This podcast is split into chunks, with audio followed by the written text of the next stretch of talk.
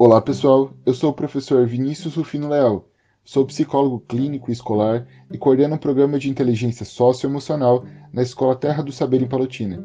Também sou aluno do mestrado no programa de pós-graduação no ensino de ciências, educação matemática e tecnologias educativas na Universidade Federal do Paraná, no setor Palotina. Olá, eu sou o professor Anderson Killing, bacharel em sistemas de informação e licenciado em informática com especialização em educação especial. Atualmente sou professor de apoio especializado para alunos especiais no estado do Paraná, no Colégio Estadual Ayrton Senna da Silva, no município de Toledo, e também faço parte do efetivo da Prefeitura Municipal de Toledo, com como cuidador social em Casa Abrigo de Crianças e aluno do mestrado programa de pós-graduação em Educação e Ciência, Educação Matemática e Tecnologia Educativas, da Universidade Federal do Paraná, UFPR, setor Palotina. Olá, sou o professor Anderson da Silva Marcolino, da UFPR, setor Palotina. Hoje, nós vamos conhecer um pouco mais sobre as tecnologias da informação e comunicação e sua aplicação na educação. Em especial, no contexto de dois projetos que serão trabalhados por dois discentes no programa de mestrado acadêmico do PPG Cente. Para começar, Vinícius, você pode nos conceituar o que são as tecnologias da informação e comunicação, as conhecidas TICs? Claro, Anderson. As tecnologias da informação e comunicação, as TICs, podem ser conceituadas como um conjunto de recursos tecnológicos utilizados de forma integrada com um objetivo comum, são utilizadas nas mais diversas atividades, como na indústria, no comércio, no setor de investimentos e, em especial, na educação. Inclusive, como pensar a possibilidade de ensino hoje, nesse momento de pandemia, sem as facilidades de interação que as TICs proporcionam? E se elas pudessem encontrar um lugar permanente em nossos ambientes educacionais após toda essa turbulência? É pensando nos benefícios que as mesmas proporcionam que nós nos aplicamos em entender qual o processo histórico de sua vinda ao Brasil e os seus desdobramentos ao longo do tempo até os dias de hoje e como elas nos alcançam. Exatamente, Vinícius. Com a difusão e acesso à internet que chegou no Brasil em 1988 por iniciativa da Comunidade Acadêmica de São Paulo, a FAPESP, da Fundação de Amparo à Pesquisa do Estado de São Paulo e Rio de Janeiro, o FRJ, Universidade Federal do Rio de Janeiro, e a LNCC, Laboratório Nacional de Comunicação Científica, novos sistemas de comunicação e informação foram criados, possibilitando o trabalho corporativo de pessoas que estão distantes geograficamente e a troca de informações. Isso resulta nos, em novos conhecimentos e competência entre os profissionais. Na educação, é, as TICs são vistas como potencializadoras do processo de ensino-aprendizagem. Além disso, a tecnologia ela traz a possibilidade de maior desenvolvimento da aprendizagem e uma comunicação mais efetiva entre as pessoas com necessidades especiais que nós temos hoje é, inclusas, né, e que a gente precisa ter um olhar diferenciado.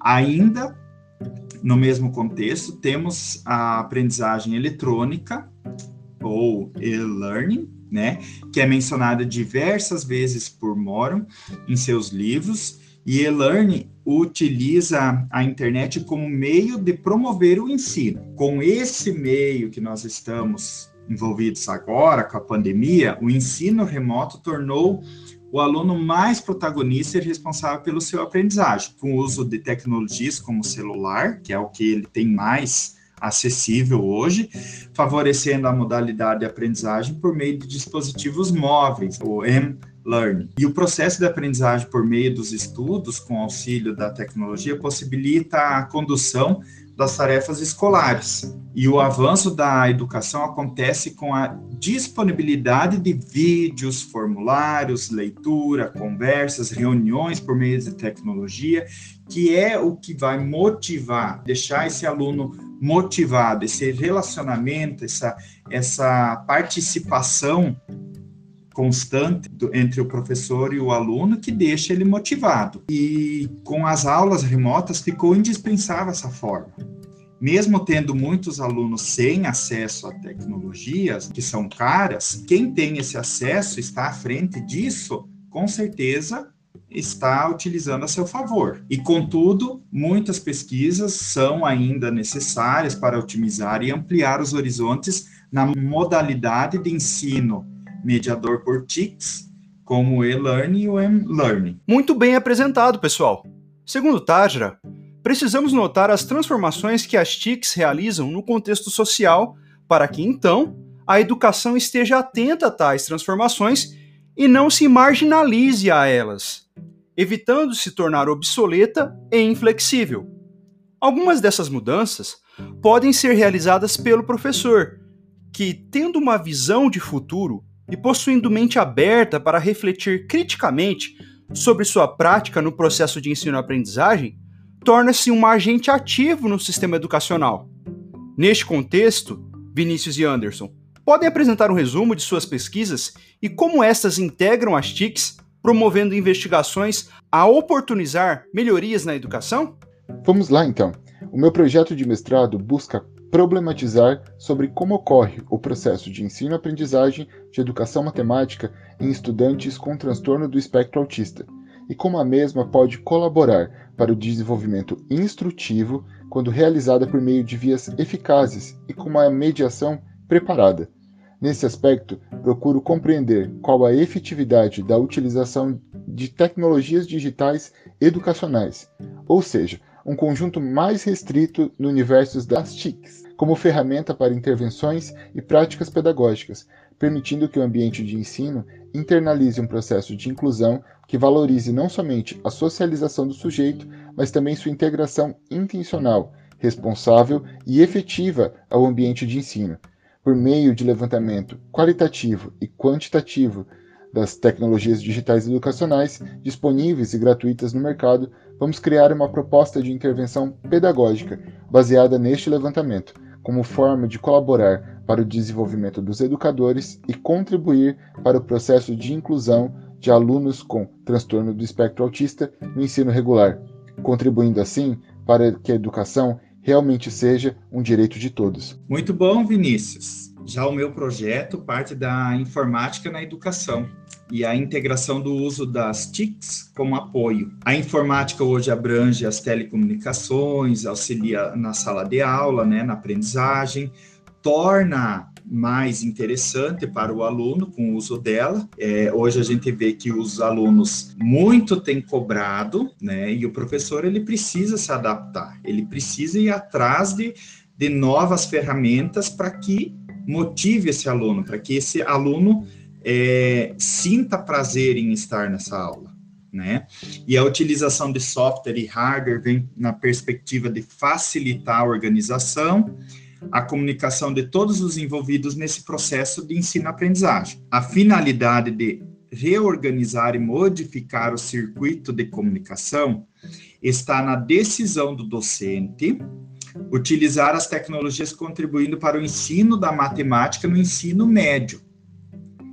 Então, a, o estudo é para que a gente perceba uma ou várias tecnologias e motive o máximo esse aluno para que ele sinta prazer em estar aprendendo e não crie barreiras, porque é tão complexo o aluno entender os conceitos matemáticos, é, inclusive essa, essa sequência, utilizando os algoritmos na lógica de programação. Então, vem ao encontro de facilitar, de compreender, transmissão do professor para o aluno. Na cabeça do professor está bem estruturado, ele está preparado, mas é, a gente precisa com que o aluno aprenda. Nessa perspectiva, o objetivo da minha pesquisa de mestrado é investigar e propor uma metodologia capaz de auxiliar o raciocínio lógico do aluno, trabalhando os conteúdos matemáticos, exigindo é, uma formação do aluno no ensino médio por meio da lógica de programação, elaborando algoritmos capazes de concluir a sequência do raciocínio através da linguagem de programação ou pseudocódigo,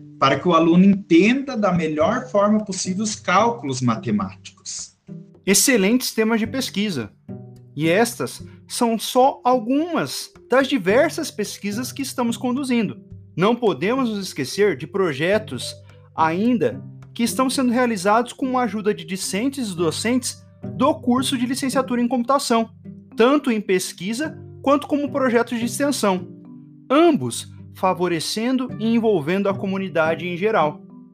Destarte, podemos nos aprofundar ainda mais sobre tecnologias da informação e comunicação na educação, já que são vastas as possibilidades. Neste contexto, na próxima semana falaremos um pouco mais sobre as TICs e outros projetos de pesquisa. Não percam! Quer mais informações? Visite nossa página nas redes sociais procurando pela sigla do programa PPGE-CEMTE ou nos mande um e-mail para ppgecemte.ufpr.br. Até mais!